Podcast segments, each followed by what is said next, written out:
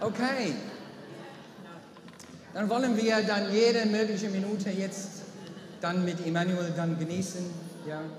Wir freuen uns, dass, äh, dass Gott uns Leute schickt, die dann echt, äh, echt gesalbt sind im Lehrdienst. Und äh, wir freuen uns sehr, Emmanuel, dass du bei uns bist.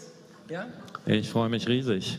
Wir zoomen hin und wieder ähm, äh, und fangen an, so eine regelmäßige Tag, so ungefähr einmal im Monat nehmen wir vor. Ja? Äh, es ist immer gut, dich live zu sehen. Ja? So, ich bete freue mich für hier dich, zu sein. Ja? Ich bete für dich und dann kannst du jetzt dann uns dienen. Vater, wir danken dir für Emmanuel. Wir danken dir für deinen Ruf auf seinem Leben, dass auch Anna, seine Frau, heute bei uns sein kann, für die Familie, die hier sind aus Monheim, für seine Eltern, die gestern der goldene Hochzeitstag gefeiert haben, für ähm, David, ähm, der hier ist, sein Bruder. Wir danken dir für Familie Prinz und und sind total gespannt auf das, was du uns heute sagen möchtest. Im Jesu Namen. Amen. Amen. Wow, ich freue mich riesig hier in eurer Mitte zu sein, in Düsseldorf. Ähm, und ich glaube, dass Gott mir etwas gegeben hat, was, egal wo ihr seid auf eurer geistlichen Reise, ähm, eine Inspiration sein wird und ein Segen. Ich fühle mich gerade noch hier mega stolz, ähm, meinen Sohn da auf dem Bildschirm zu sehen. Und ich bin mir sicher, alle, die ihr Vater und Mütter seid, erkennt dieses Gefühl, weil man so mega stolz ist auf seine Kinder. Ähm, und ich dachte, als ich hier so stand, wow, Papa, so fühlst du über mich. So ist unser Vater im Himmel stolz auf jeden einzelnen von euch. Er definiert euch nicht danach, wo ihr am Kämpfen seid oder wo ihr den Eindruck habt, dass ihr versagt, sondern er sieht euer Herz und er schaut auf euch herab, genauso wie ich hier gerade meinen Sohn beobachtet habe, voller Stolz, sagt, das ist meiner, das ist mein Sohn, das ist meine Tochter. Amen. Wie Joseph schon gesagt hat, ich habe den besten Job der Welt. Ähm, mein Job ist Reich Gottes und, und Missionsforscher zu sein. Das heißt, mit meinen Teams reise ich dahin, wo das Reich Gottes explodiert, wo Tausende ins Reich Gottes kommen, wo Gemeinden Gemeinden gründen und, und wo es richtig vorangeht. Und dann äh, gehen wir dahin und sprechen mit den Einheimischen und, und wir versuchen zu verstehen, was geschieht hier. Was ist die geistliche DNA? Warum hier so rapides Wachstum geschieht? Und was machen diese einheimischen Christen richtig? Wie kann es sein, dass Gemeinden so schnell neue Gemeinden gründen? Und dann ist mein Job, äh, in andere Orte der Welt zu reisen und Leiter zu schulen und Gemeindegründer und die Lektionen, die wir an dem Ort gelernt hat, an andere Christen anderswo weiterzugeben und darüber Artikel und Bücher zu schreiben. Ich habe auf meinen Reisen festgestellt, dass es ein Thema gibt, und über das Thema möchte ich heute Morgen sprechen, was unter Christen, egal welcher Land, egal welche Denomination, ein Stück weit tabu ist. Und das ist das Thema Zweifel. Das Thema meiner Botschaft heute Morgen ist der Segen des Zweifels. Und äh, noch was muss ich dazu sagen, damit ihr vorbereitet seid. Das wird keine traditionelle Predigt werden. Ich habe nämlich festgestellt, in diesen Bewegungen, so nennen wir das, wenn Massen ins Reich Gottes kommen, in diesen Bewegungen spielen Predigten keine großen Rollen. Die haben ganz andere Zugänge entwickelt zum Wort Gottes und das wollen wir heute Morgen praktizieren. Seid ihr da bereit dazu, dass wir es heute Morgen ein bisschen anders machen als sonst? Gut, prima. Segen des Zweifels. Das erste Mal, dass ich überhaupt das Wort Zweifel aus dem Mund eines Christen gehört habe, da war ich schon Jahre mit Jesus unterwegs. Ich war in Anfang 20 im Theologiestudium und eine andere Jugendgruppe hat mich eingeladen, auf der Jugendfreizeit halt die, die Referate zu halten. Und eines Abends kam eine junge Frau auf mich zu, ich erinnere mich noch heute lebhaft an die Begegnung, sie hieß Andrea, und sie sagte, hey Emanuel, ich bin echt beeindruckt, du, du kommst so glaubensstark rüber, so absolut glaubensstark. Ich will dir über mich erzählen. Jesus ist äh, dramatisch in mein Leben gekommen. Ich bin in einem total nicht christlichen Elternhaus groß geworden, hatte mit Kirche und Glauben null am Hut. Jesus hat mich geheilt von Bulimie. Ich habe ihn erfahren. Ich möchte ihm nachfolgen. Und trotzdem habe ich ständig mit Zweifeln zu tun, die mich plagen. Ich frage mich immer wieder, bilde ich mir das alles hier ein? Ist es wirklich wahr, diese ganze Sache mit Gott? Hast du sowas jemals? Und ich guckte sie an und sagte, ähm, nee, habe ich noch nie gehabt. Mein Glaube war einfach, mein Glaube war fest und Zweifel spielten keine Rolle in meinem Glauben. Ich habe nie irgendeinen Zweifel gehabt, dass die Sache mit der Bibel und Jesus und der Auferstehung und dem ewigen Leben wahr ist. 15 Jahre später, ich bin Missionar im Sudan, da ist Daniel groß geworden. Und an einem späten Nachmittag verliere ich von einem Augenblick zum nächsten meinen Glauben. Da sitze ich als Missionar, ihr dürft jetzt schockiert sein, das ist okay, und ich, ich glaube nicht mehr an Gott. Ich habe meinen Glauben verloren. Was war passiert? Ich habe jahrelang im Sudan gedient und wenn ihr denkt, ihr habt jemals menschliche Not und Armut gesehen, dann sage ich euch, denkt dreimal so schlimm, dann seid ihr im Sudan. Menschen, die zwei Mahlzeiten am Tag haben oder nur eine, die jeden Abend hungrig ins Bett gehen, die keine Mark gespart haben oder Euro oder Dollar oder welche Währung. Und wenn irgendein Kind krank ist, dann haben sie keine Medizin. Wenn das Kind schwer krank ist, dann ist das nächste Krankenhaus sechs Stunden Fahrt auf einer Ruckelstraße auf dem Pickup entfernt und sie können sich weder die Fahrt leisten noch das Krankenhaus. Das Kind stirbt. Unser Kind wäre behandelt worden und das, und das war meine tägliche Erfahrung. Und ich habe gerungen und gesagt, Gott, wie kannst du das aushalten? Wie kannst du das ertragen? Die Leute haben Hölle auf Erden. Die brauchen gar nicht, brauchen gar nicht über eine Ewigkeit reden. Die haben Hölle hier. Wie, was machst du damit, Gott? Wir haben äh, wir haben ein ähm, Speis Speisungsprogramm für Hungerernährte, für unterernährte Mütter und Kinder gemacht. Wir haben mobile Kliniken in Zelten. Aber wir konnten ja nur ein paar hunderttausend helfen. Da waren ja noch Millionen, denen wir überhaupt nicht helfen konnten. Und damit habe ich gerungen mit Gott. Und so hatte ich mein, äh, wie so ein Lego, ne? Lego-Bau, so eine Burg, mein ba Glaubenssystem aufgebaut. Und ich habe mir immer gesagt, okay, Gott hält das aus, weil global macht er sein Reich Fortschritt. Global kommt sein Reich voran. Und an diesem Nachmittag, wo ich meinen Glauben verlor, las ich einen Artikel in einem christlichen Missionszeitschrift und der Autor verbreitete seine Ansicht, dass er sagte, das Reich Gottes macht überhaupt keinen Fortschritt weltweit. In den traditionellen christlichen Ländern verlieren wir. Wir sind postchristlich. Die Gemeinde, das Christentum, der Glaube ist auf dem Rückschritt. Und ja, wir haben dieses zahlenmäßige Wachstum in Asien und Afrika und Lateinamerika, wo tatsächlich Millionen Christen werden. Aber die Transformation, die ist minimal. Das ist so, so tief. Ich lasse mal beiseite, ob der recht hat oder nicht. Aber in dem Augenblick ist mein Lego-Gebäude zusammengefallen. Und das, was es zusammengehalten hat, war weggespült. Und ich fragte mich, warum bin ich eigentlich hier? Wo bist du, Gott? Bist du da? Oder soll ich einfach nach Deutschland zurückkehren, das machen, was ich aufgegeben habe für dich, viel Geld machen, irgendwo Consultant in der Corporate World werden und einfach ein schönes Leben genießen, anstatt hier diesen Schrott mir täglich anzutun? Der Segen des Zweifels. Was ich damals nicht wusste, ähm, und so habe ich viele Christen kennengelernt, ist die Wahrnehmung, dass Zweifel was Schlechtes ist. Zweifel ist etwas, was wir unterdrücken müssen und so schnell wie möglich überwinden müssen. Und dann müssen wir geistliche Kampfführung machen und proklamieren die Wahrheit und dann wird der Zweifel verschwinden. Und ich bin zu dem Entschluss gekommen, ähm, und hier können wir das nächste, die nächste Folie sehen, dass Zweifel integral zum Glauben dazugehört, zu einem reifen Glauben. Und Zweifel unter Umständen unser ständiger Begleiter sein kann, aber ein guter Begleiter, ein Begleiter, der uns näher zu Jesus kommt. Und jetzt gucken wir zuerst, was das Wort Gottes zu sagen hat. Und ähm, ich lade euch ein, wenn ihr eure Bibel dabei habt, äh, Johannes 20 aufzuschlagen. Und äh, was wir machen, ist genau das, was ich eben vorschlagte. Ich werde euch keine Predigt darüber halten, sondern ihr werdet die Wahrheit über Zweifel, die in diesem Abschnitt sind, selber entdecken. Seid ihr bereit dafür?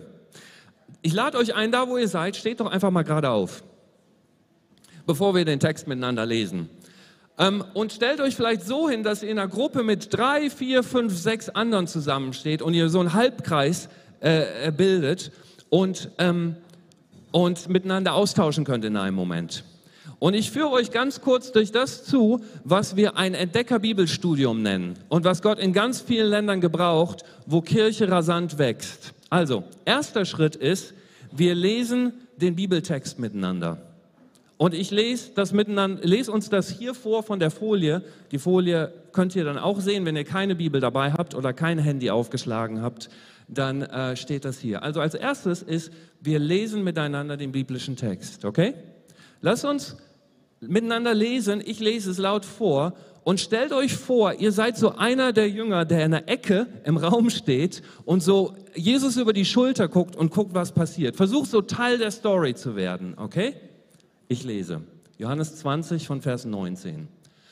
Am Abend aber dieses ersten Tages der Woche, da die Jünger versammelt und die Türen verschlossen waren aus Furcht vor den Juden, da kam Jesus und trat mitten unter sie und spricht zu ihnen, Friede sei mit euch.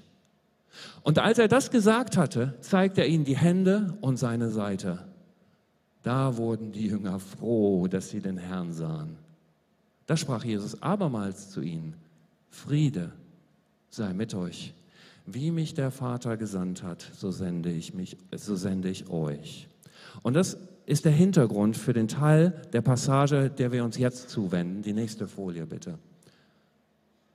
Als er das gesagt habe, blies er sie an und spricht zu ihnen, nimmt hin den Heiligen Geist, welchen ihr die Sünden erlassen, erlasst, denen sind sie erlassen, welchen ihr sie behaltet, denen sind sie behalten. So, und jetzt kommt der, fängt die entscheidende Geschichte an. Thomas aber, einer von den zwölf, der Zwilling genannt wird, war nicht bei ihnen, als Jesus kam. Können wir die nächste Folie sehen? So, da sagten die anderen Jünger zu ihm, zu Thomas, wir haben den Herrn gesehen. Er aber sprach zu ihnen, wenn ich nicht, wenn ich nicht in seinen Händen die Nägelmale sehe und lege meine Finger in die Nägelmale und lege meine Hand in seine Seite, kann ich es nicht glauben. Ich glaube es einfach nicht. Und nach acht Tagen waren seine Jünger abermals drinnen und Thomas war bei ihnen kommt Jesus, als die Türen verschlossen waren und tritt mitten unter sie und spricht, Friede sei mit euch. Nächste Folie. Danach spricht er zu Thomas, dem Zweifler, direkt gewandt.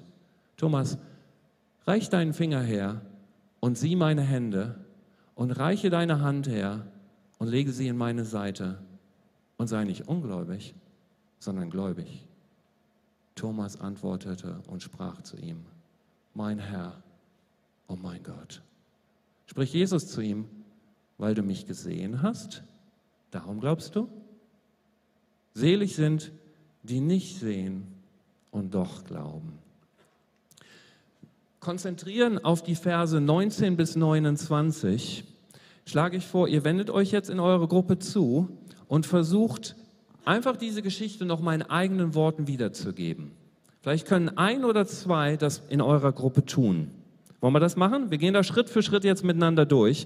Äh, wenn ihr mehr Zeit habt, äh, können es auch alle in der Gruppe machen. Niemand ist gezwungen, jeder ist eingeladen, okay? Lasst uns einfach diesen zweiten Teil der Geschichte, vielleicht können wir ähm, eine, eine äh, Folie zurückgehen, ab Vers 19, also ab wo Jesus in den Raum tritt mit den Jüngern, nochmal in eigenen Worten wiedergeben. Seid ihr bereit dafür? Gut, also dreht euch um zu eurer Gruppe, stehen oder sitzend und, und ein oder zwei oder drei von euch versuchen einfach die Geschichte in eigenen Worten wiedergeben. Es gibt kein Falsch, einfach das, was euch wichtig geworden ist, die, die Geschichte so zuverlässig wie möglich, aber in euren Worten nochmal wiederholen.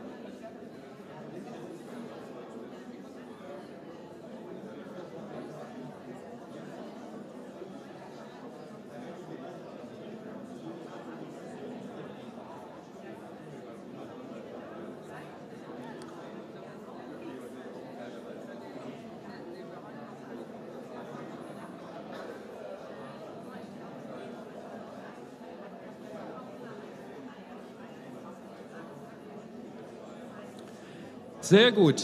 Ich sehe euch alle engagiert. Wir gehen den nächsten Schritt hier, Schritt zwei in unserem Entdecker-Bibelstudium. Ich weiß, ich muss euch unterbrechen, aber ähm, Schritt eins ist, wir geben die Bibelstelle in eigenen Worten wieder. Wir fangen nicht an zu diskutieren oder analysieren, wir zählen einfach die Geschichte nochmal. Was passiert? Wir internalisieren das Wort Gottes und es bekommt unser eigenes.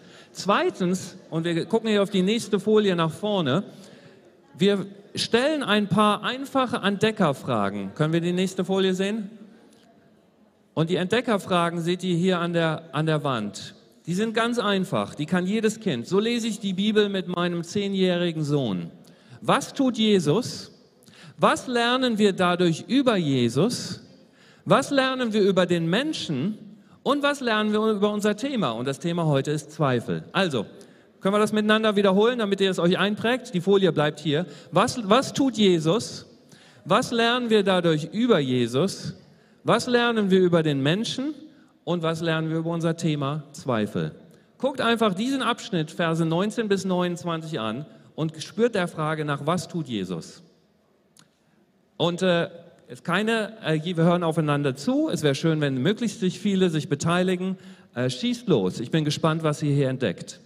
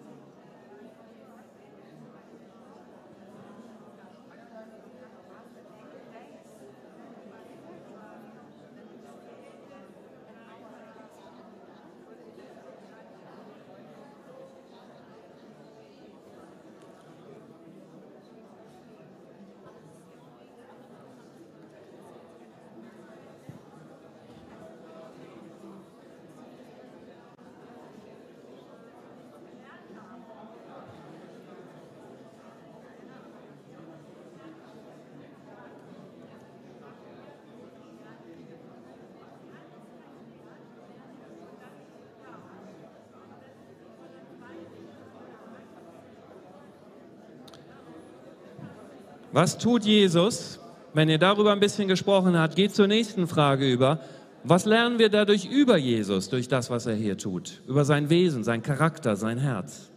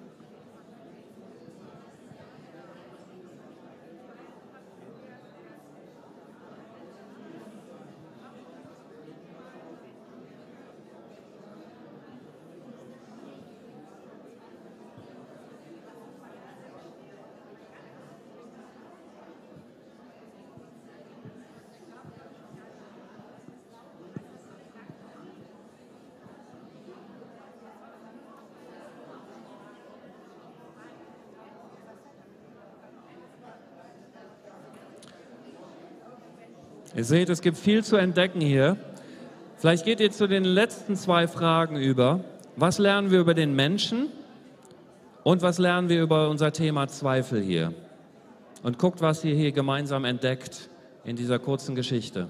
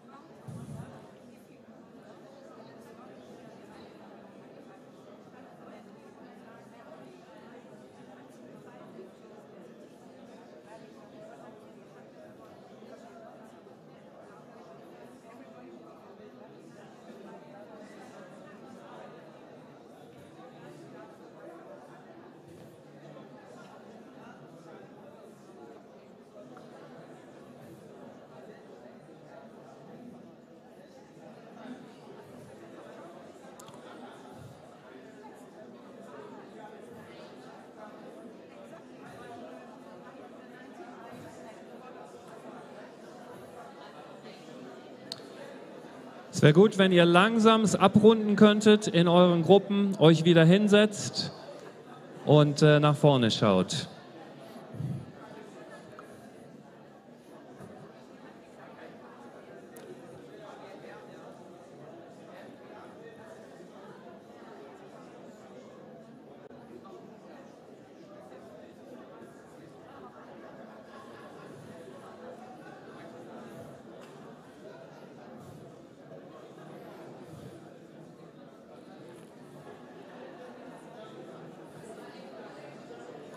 Ich danke euch allen für eure Offenheit, euch auf ein anderes Format hier einzulassen.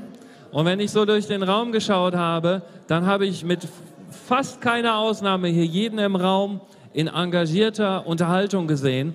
Und ich hoffe, ihr habt interessante Wahrheit hier gemeinsam entdeckt im Gespräch. Ich will einer Gruppe die Gelegenheit geben, uns eine Sache mitzuteilen, die ihr entdeckt habt. Was lernen wir über Jesus? Was tut Jesus? Und was habt ihr dadurch über ihn gelernt? Wer möchte in ganz kurzen Sätzen zusammenfassen, was eure Gruppe hier entdeckt habt? Ich komme zu dir und gebe dir das Mikrofon. Wer ist so spontan? Ganz hinten, natürlich, so muss es kommen. Bitte schön, erzähl uns, was eure Gruppe entdeckt hat. Was hat Jesus, was tut Jesus hier und was habt ihr über ihn gelernt? Also wir haben gelernt, dass Jesus ihm, also Thomas, eigentlich hilft zu glauben und dass Thomas einfach ehrlich ist und nicht einfach sagt, ja gut, ich habe jetzt Zweifel, aber ich muss die jetzt einfach unterdrücken und weitergehen und einfach glauben irgendwie, sondern ja, er begegnet Jesus ehrlich mit den Zweifeln, kommt zu ihm und ja, Gott hilft ihm einfach zu glauben. Das ist uns so aufgefallen. Super. Das freut mich. Möchte eine zweite Gruppe sich spontan anschließen? Und uns erzählen, was ihr entdeckt habt? Ja. Aus Monheim. Wir haben entdeckt, dass ähm, Jesus den Thomas nicht verurteilt dafür, dass er zweifelt. Und ähm, ja, es gibt keine Anklage. Und was, was sagt euch das über das Er wird mich auch nicht verurteilen. Wow. Gibt es noch eine dritte Gruppe, die sich spontan anschließen möchte? Okay, ich komme zu euch.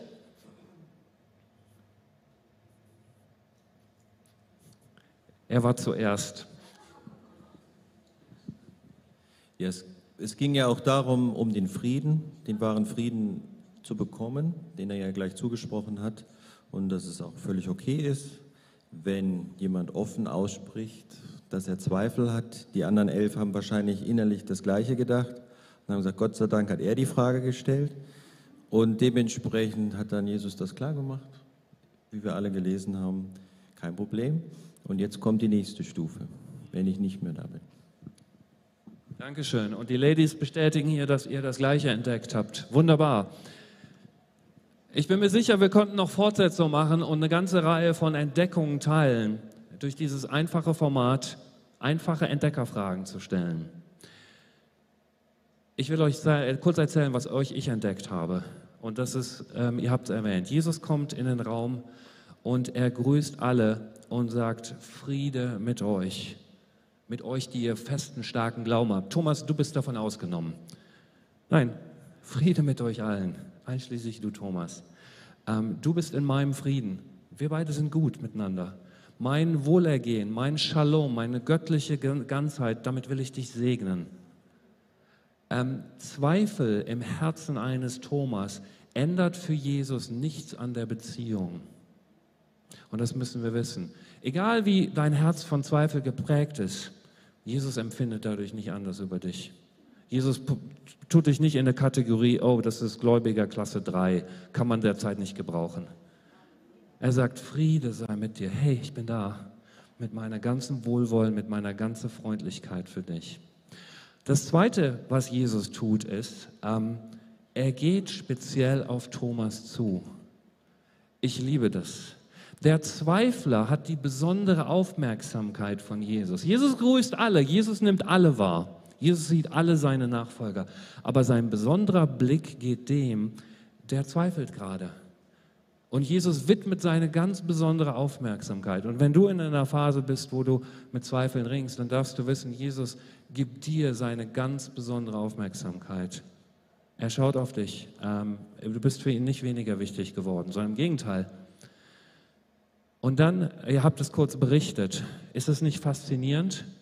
Jesus geht auf den Zweifel des Thomas ein. Er begegnet ihm genau da, wo Thomas ähm, wo Thomas seinen Zweifel hatte, an, genau an dem Punkt. Ich weiß nicht, was ihr erwähnt hattet. So, äh, Jesus kommt und sagt, Thomas, also ich, ich pack's nicht. Wie lange bist du jetzt mit mir unterwegs? Come on, du hast mich dreieinhalb Jahre live gesehen. Du hast all die Wunder gesehen und, und du zweifelst? Wann wirst du es jemals hinkriegen? Irgendwas davon gelesen, entdeckt? Nein, er sagt, Thomas, komm mal her guck mal hier, du wolltest doch meine, mein, mein ähm, Wrist, wie sagt man auf Deutsch, mein Handgelenk sehen, da wo der Nagel durchgeschlagen wurde. Komm her, guck, du kannst deine Hand nehmen und reinlegen. Hier, die Wunde ist noch frisch. Ähm, du hast dich gefragt, ob ich der gekreuzigte und auferstandene bin. Guck hier, gib mir deine Finger, hier ist meine Seite, da ist das Schwert reingebohrt worden. Ich bin's. Jesus erwähnt es nicht explizit. Er sagt nicht, ich habe genau gehört, was du vor einer Woche gesagt hast. Aber Jesus hat es natürlich gehört und geht darauf ein und begegnet Thomas genau da an dem Punkt seines Zweifels. Ich liebe es. Zweifel kann ein Punkt sein, der dich zu Jesus treibt und der dich die Freundlichkeit von Jesus erleben lässt in einem Maß, wie die anderen, die im Raum waren, es an dieser Stelle nicht erlebt haben. Und dann macht Jesus noch was. In der Luther-Übersetzung ist es richtig übersetzt. Und ähm, Jesus stellt Thomas eine Frage. Und wir wissen es alle, wenn Jesus eine Frage stellt, dann ist es nicht, weil der Allwissende irgendwie zusätzliche Informationen braucht und eine Antwort, sondern wenn Jesus eine Frage stellt, dann lädt er uns ein zum Nachdenken, zum Reflektieren. Und Jesus sagt hier und fragt den Thomas, er sagt, ähm, weil du mich gesehen hast, Thomas, hast du deshalb geglaubt? Er lädt Thomas ein, nachzudenken. Thomas, was ist hier eigentlich in deinem Herzen passiert? Und das ist ein guter Umgang mit Zweifel. Nicht unter den Teppich kehren, keine geistliche Kampfführung, nicht ignorieren, sondern zu sagen, lass mich doch in der Gegenwart Jesu reflektieren. Was passiert hier eigentlich in meinem Herzen? Was ist der Auslöser des Zweifels? Was ist der Anlass des Zweifels? Das habe ich dann auch getan, Rückblende zum Sudan, als ich meinen Glauben verloren habe. Ich habe festgestellt, dass ich mir so ein Lego-Gebäude mit christlichen Lehrsätzen gebaut hatte. Und dann wurde ein Stein weggezogen und mein Lego-Burg fiel in sich zusammen. Und ich habe mich hab reflektiert in der Gegenwart Gottes. Was von meinen Lego-Bausätzen war eigentlich in der Bibel gegründet und was davon war eigentlich einfach nur Teil meiner christlichen Tradition oder meiner theologischen Ausbildung vielleicht? Und ich habe neu angefangen, gar nicht so sehr ein Lego-Gebäude zu bauen, sondern zu sagen, Gott, hier, hier ist diese Frage, wie soll ich damit umgehen? Was denkst du darüber? Äh, gibst du mir eine Antwort? Oder soll ich einfach mit dieser unbefragten, äh, unbeantworteten Frage lernen zu leben? Jesus sagt ein letztes, das ich hinzufügen will. Und ich habe das mein Leben lang falsch verstanden.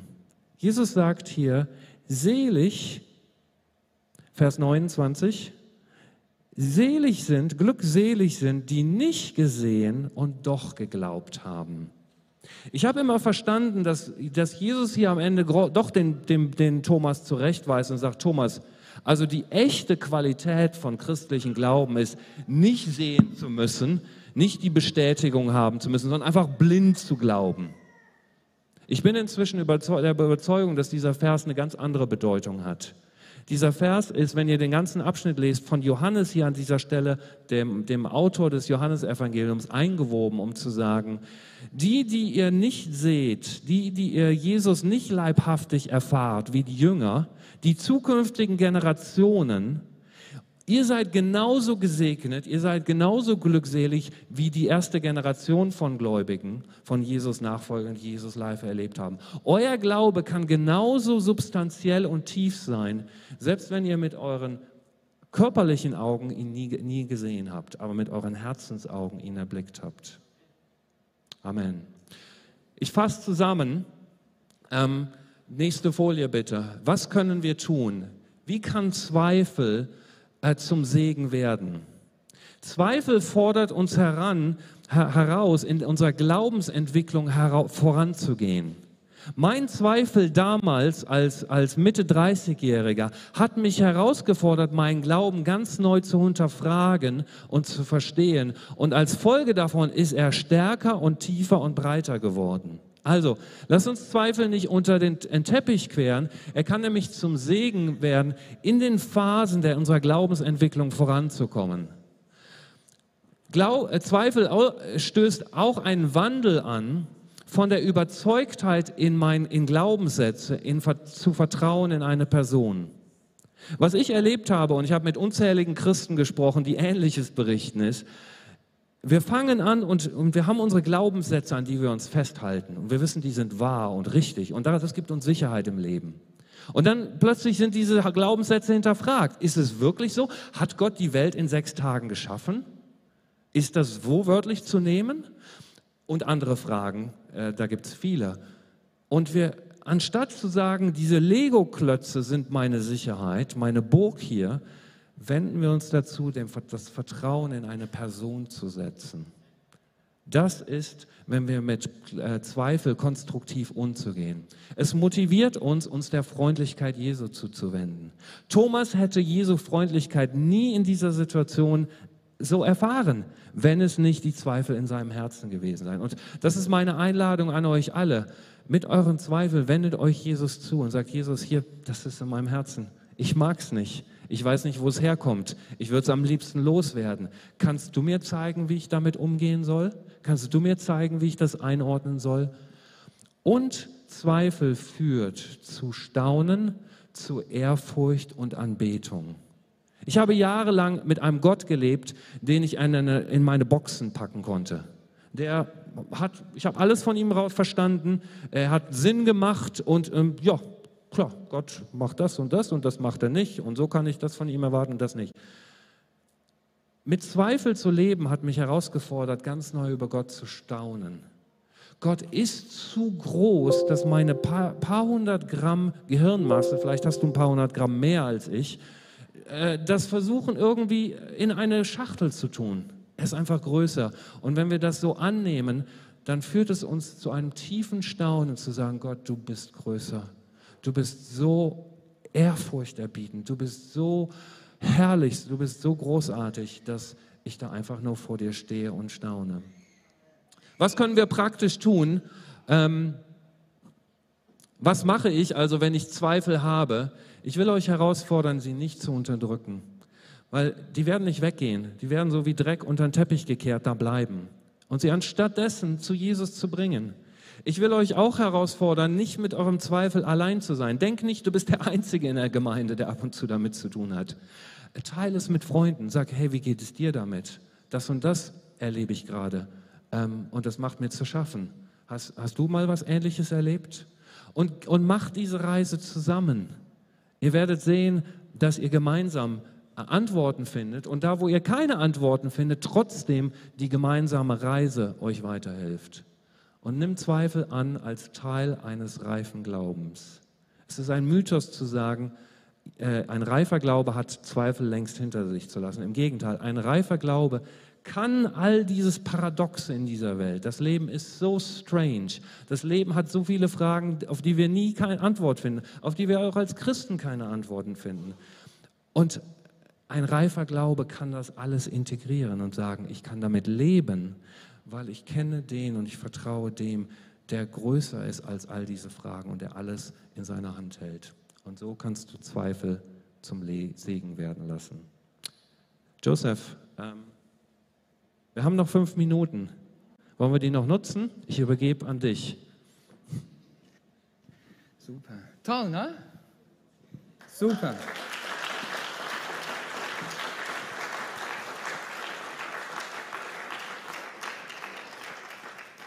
Okay, die Band kann nach vorne kommen. Aber noch nicht spielen, sei aber einsatzbereit. Wow, Zweifel ist so ein wichtiges Thema. Ja. Und nur der erste Punkt ist so wichtig, nicht unterdrücken. Ja. Jesus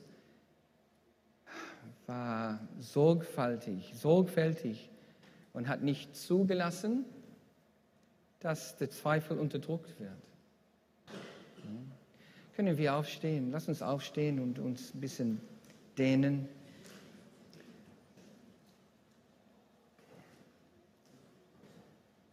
Hier ist dann so eine wichtige Realität.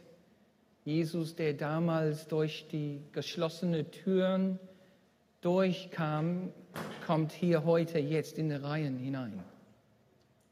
Durch seinen Geist. So lass uns jetzt, wenn wir möchten, die Augen schließen und Jesus jetzt in diesem Augenblick die Möglichkeit geben, auch zu uns zu kommen. Da, wo wir sind. Unsere Zweifel zu entgegenkommen.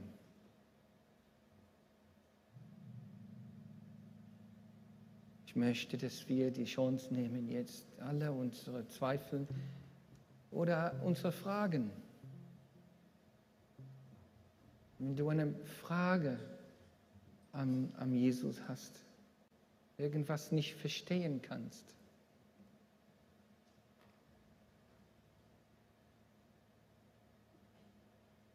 dann in diesem Augenblick Jesus die Frage zu stellen und deinen Zweifel zu äh, öffnen zu ihm.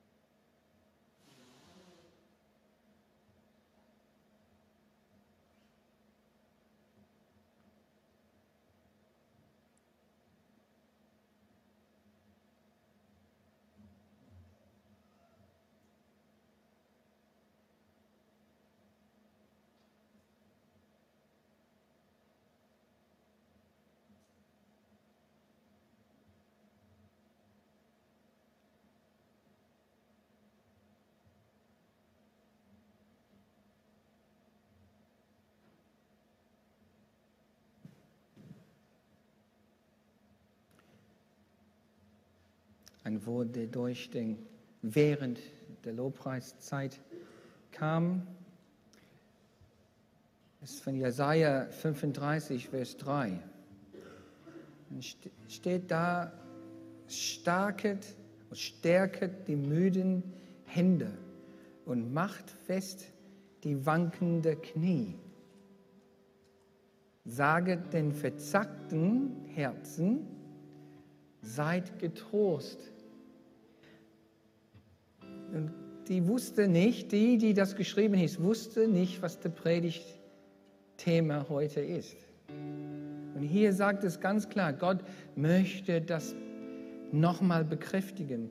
Saget der verzachten Herzen, seid getrost. Und fürchtet euch nicht sehr, da ist euer Gott. Amen. Danke, Jesus. Danke, Jesus, dass du, dass du in uns wohnst durch deinen Geist. Dass du uns stärkst, dass du uns erquickst, dass du uns aufbaust. Und wir wollen dich anbeten. Wir wollen dich lobpreisen.